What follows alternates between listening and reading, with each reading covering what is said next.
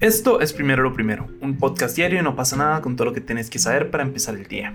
Rusia anunció el retiro de más tropas en la frontera con Ucrania, mientras que los Estados Unidos desestima estas declaraciones. El Parlamento Europeo abrió una investigación por un saludo nazi en el plenario, el Congreso de Ecuador reglamentó el acceso al aborto para mujeres violadas y en Venezuela detuvieron a más de 20 personas por narcotráfico, incluidos alcaldes y diputados.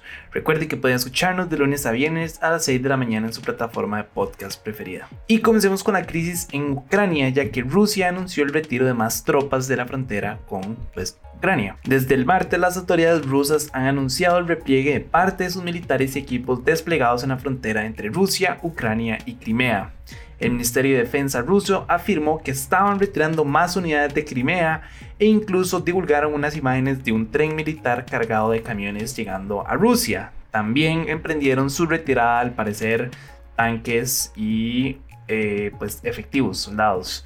Pero no se dijeron ni a dónde van a ir, ni eh, a dónde se dirigen, ni a dónde los tenían. Según el portavoz del Kremlin, Dmitry Peskov, este proceso de retirada pues llevará un poco de tiempo. De hecho, el presidente ruso Vladimir Putin ya había mencionado una retirada parcial, pero no detalló ni la magnitud ni cuándo es que se haría esta retirada. Por su parte, Estados Unidos insiste en que Moscú continúa reforzando sus contingentes de cara a una posible invasión Incluso los acusaron de haber incrementado sus tropas en la frontera ucraniana con hasta 7.000 soldados. Algo parecido piensa el ministro británico de Defensa, Ben Wallace, quien dijo que han visto un aumento de tropas en las últimas 48 horas, incluyendo la construcción de un puente desde Bielorrusia hasta Ucrania o cerca de Ucrania. Por su parte, el presidente ucraniano Volodymyr Zelensky indicó que no había visto ningún indicio de que las tropas en la frontera hubieran disminuido y que únicamente se observaron pequeñas rotaciones. Por si fuera poco, durante un discurso que honestamente fue un poco dramático ante las Naciones Unidas en Nueva York, el secretario de Estado Anthony Blinken dijo que la inteligencia estadounidense mostró que Moscú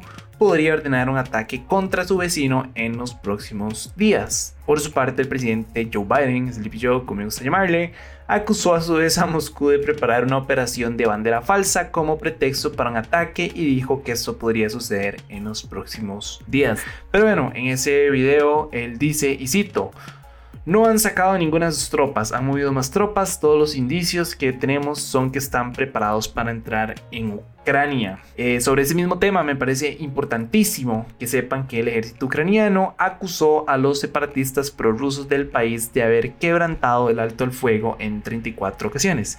Ucrania está sumada en pues un conflicto armado con, con los separatistas prorrusos desde el 2014 si no me equivoco, eh, y en algún momento se, se acordó un alto el fuego. Y bueno, ahora los, el ejército ucraniano está acusándolos de que ellos pues lo quebrantaron.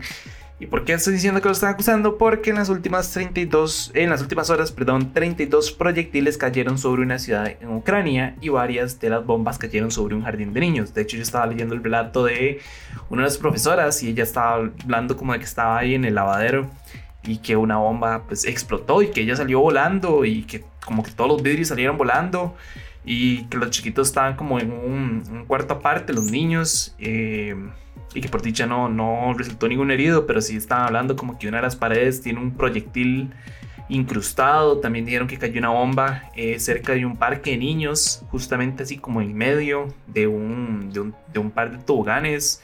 De hecho, en la pues guardería esta también quedó un cráter de, de una explosión de un misil. Entonces, qué preocupante cómo, cómo independientemente si es un conflicto a nivel nacional o internacional, ya las, las personas, los, los mismos ucranianos son los que están quedando por adentro, ¿saben? Los, los, que están en realidad sufriendo, porque son estos niños, son estos pueblos que, de que nadie sabe quiénes son y que nadie sabe que existen y la nada les cae una bomba y se acabó todo un pueblo. Entonces, qué duro.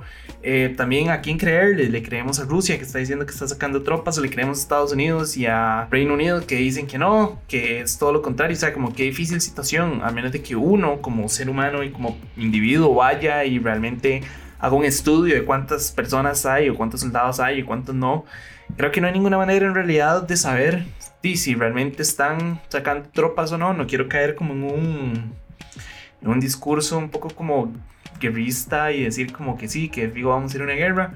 Pero de todo apunta a que, a que sí. Eh, Rusia lo que dijo es que pues que sus tropas se van a retirar cuando ellos terminen de hacer sus, sus es que lo que dicen son como prácticas militares. Eh, pero no sé qué significa una práctica militar, pero bueno, y no entiendo por qué tienen que ser una práctica militar en la frontera.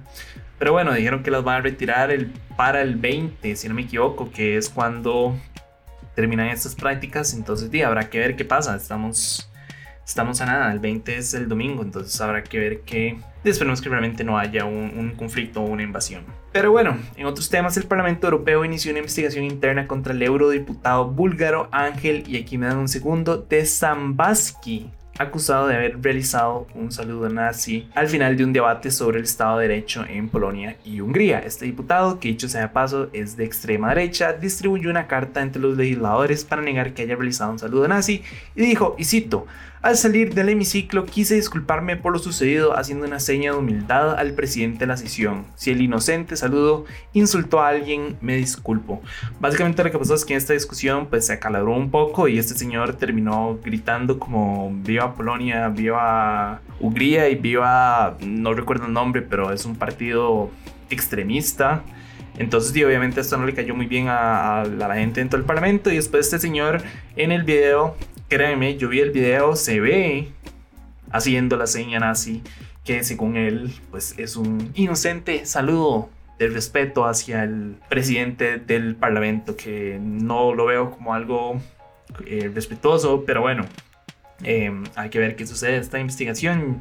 Y honestamente en Europa están pasando por un problema bastante grande como pro-nazi o neo-nazi también. Eh, y de racismo enorme y de xenofobia enorme también. Entonces, de que qué duro ver cómo no hemos aprendido la lección. Dicen que el que el que no estudia la historia está destinado a revivirla y pareciera que todo está acomodando como hace 100 años y que estamos teniendo el surgimiento de estos grupos totalitarios y estos grupos xenofóbicos y estos grupos racistas de poder que se están metiendo cada vez más en las cúspides de poder y que cada vez lo dejan como de manera más abierta y de manera más véanme, soy un neonazi y no sé, qué, qué, qué difícil saber que, que estamos pasando por una situación parecida a la que sucedió hace años, hace décadas. Nadie está haciendo nada para evitarlo. Entonces, no sé, yo de verdad espero que este señor lo sancionen. De hecho, los mismos compañeros de la bancada fueron como, me, este, este señor se equivocó, te fijo, deberían como de sancionarlo. Eh, de hecho, hasta los mismos compañeros de otros partidos conservadores dijeron que deberían de sancionarlo. Que yo creo que ya es más que suficiente como la evidencia. O sea, para que otra persona conservadora diga como, hey, usted se pasó, yo creo que es ya como... Y porque uno realmente se pasó. Pero bueno, ya que hablamos sobre congresos, les cuento que el de Ecuador reglamentó el aborto voluntario en casos de violación y fijó que las menores pueden interrumpir el embarazo hasta las 18 semanas tras la despenalización de esta práctica el año pasado. Con una mayoría absoluta de 75 votos, la Asamblea Nacional dio luz verde al proyecto de ley que norma el aborto por orden de la Corte Constitucional. Bajo estas nuevas normas, en casos de violaciones, las menores y las mujeres que viven en aldeas de campo o en comunidades indígenas van a poder abortar hasta las 18 semanas y el resto hasta las 12 semanas. Ahora este texto pues, va a pasar a consideración del presidente conservador Guillermo Lazo, quien desde el inicio de su campaña se ha opuesto al aborto y pues podría, si quiere, vetar de manera total o parcial este proyecto. Entonces habrá que ver qué pasa, si decide vetarlo o no. Igual por ahí está leyendo que si lo veta tiene que presentar un proyecto como de para sustituir este otro proyecto. Hay que ver, hay que ver qué pasa y si él decide vetarlo eh, los diputados pueden, si no me equivoco, ellos pueden aprobarlo como un segundo debate. No entiendo bien cómo funciona la constitución de Ecuador, obviamente, porque es otro país, pero sí tengo entendido que todavía existen posibilidades de que el proyecto surja a pesar de que el presidente decida vetarlo o no. Y para cerrar les cuento que 21 personas fueron detenidas en Venezuela por narcotráfico, incluidos diputados y alcaldes chavistas. Según la fiscalía, estos detenidos estaban a, disposición de una organización criminal colombiana y se valían de sus credenciales para burlar las revisiones en las alcabalas, que son básicamente los retenes policiales, para transportar droga hacia islas del Caribe. Los primeros arrestos se dieron el 7 de noviembre del 2021 con la detención del exdiputado suplente Luis Viloria junto a otras 6 personas mientras transportaban 336 kilogramos de cocaína en 3 camiones. Así o más, come mierda, ir montado en la, en la caravana que va transportando drogas.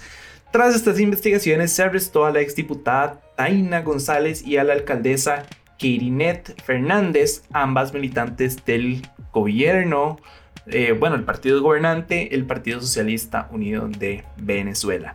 Y el 2 de febrero fueron detenidos dos ciudadanos que se hacían pasar por funcionarios del gobierno del presidente Nicolás Maduro para traficar drogas. Estos son solo algunos de las 21 personas a las que se les acusa de tráfico de drogas, asociación para delinquir y blanqueo de capitales. También les cuento que hasta este momento se han confiscado 490 kilogramos de cocaína y se han realizado 49 allanamientos y también hay 9 órdenes de detención por ejecutar, así que pues, se va a arrestar a más personas. Y qué difícil ver la situación en la que está pasando, la que estamos pasando como latinoamericanos, todos los países, cómo la droga se ha ido metiendo poco a poco y el narcotráfico y, la corrupción se ha ido metiendo cada vez más en las cúpulas de poder. Eh, los tenemos, eh, ahorita lo estamos viendo con Honduras también, que ya acaban de arrestar al, expresidente Juan Orlando Hernández y lo quieren extraditar o lo van a extraditar a Estados Unidos por, por, narcotráfico. Y su hermano, que también fue diputado, entonces está cumpliendo una condena perpetua en, en, Estados Unidos por narcotráfico.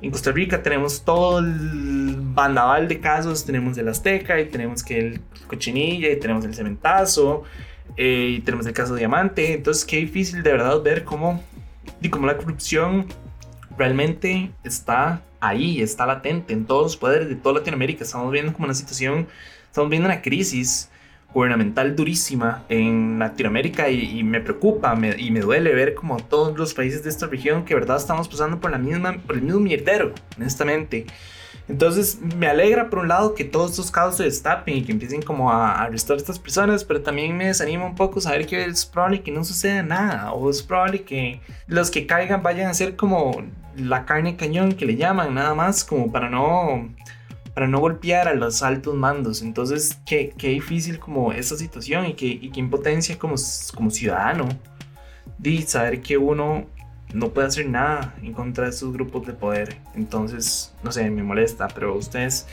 ¿qué opinan de, todos estos casos? ¿Ustedes creen que va a haber una guerra en Ucrania eh, entre Rusia Estados Unidos y, bueno, la OTAN en general? ¿Qué opinan de la despenalización del aborto en Ecuador y de las, y de las fechas que se, que se pusieron? ¿Qué opinan de este tema como el narcotráfico en Latinoamérica? Qué, qué difícil, qué denso, ¿verdad?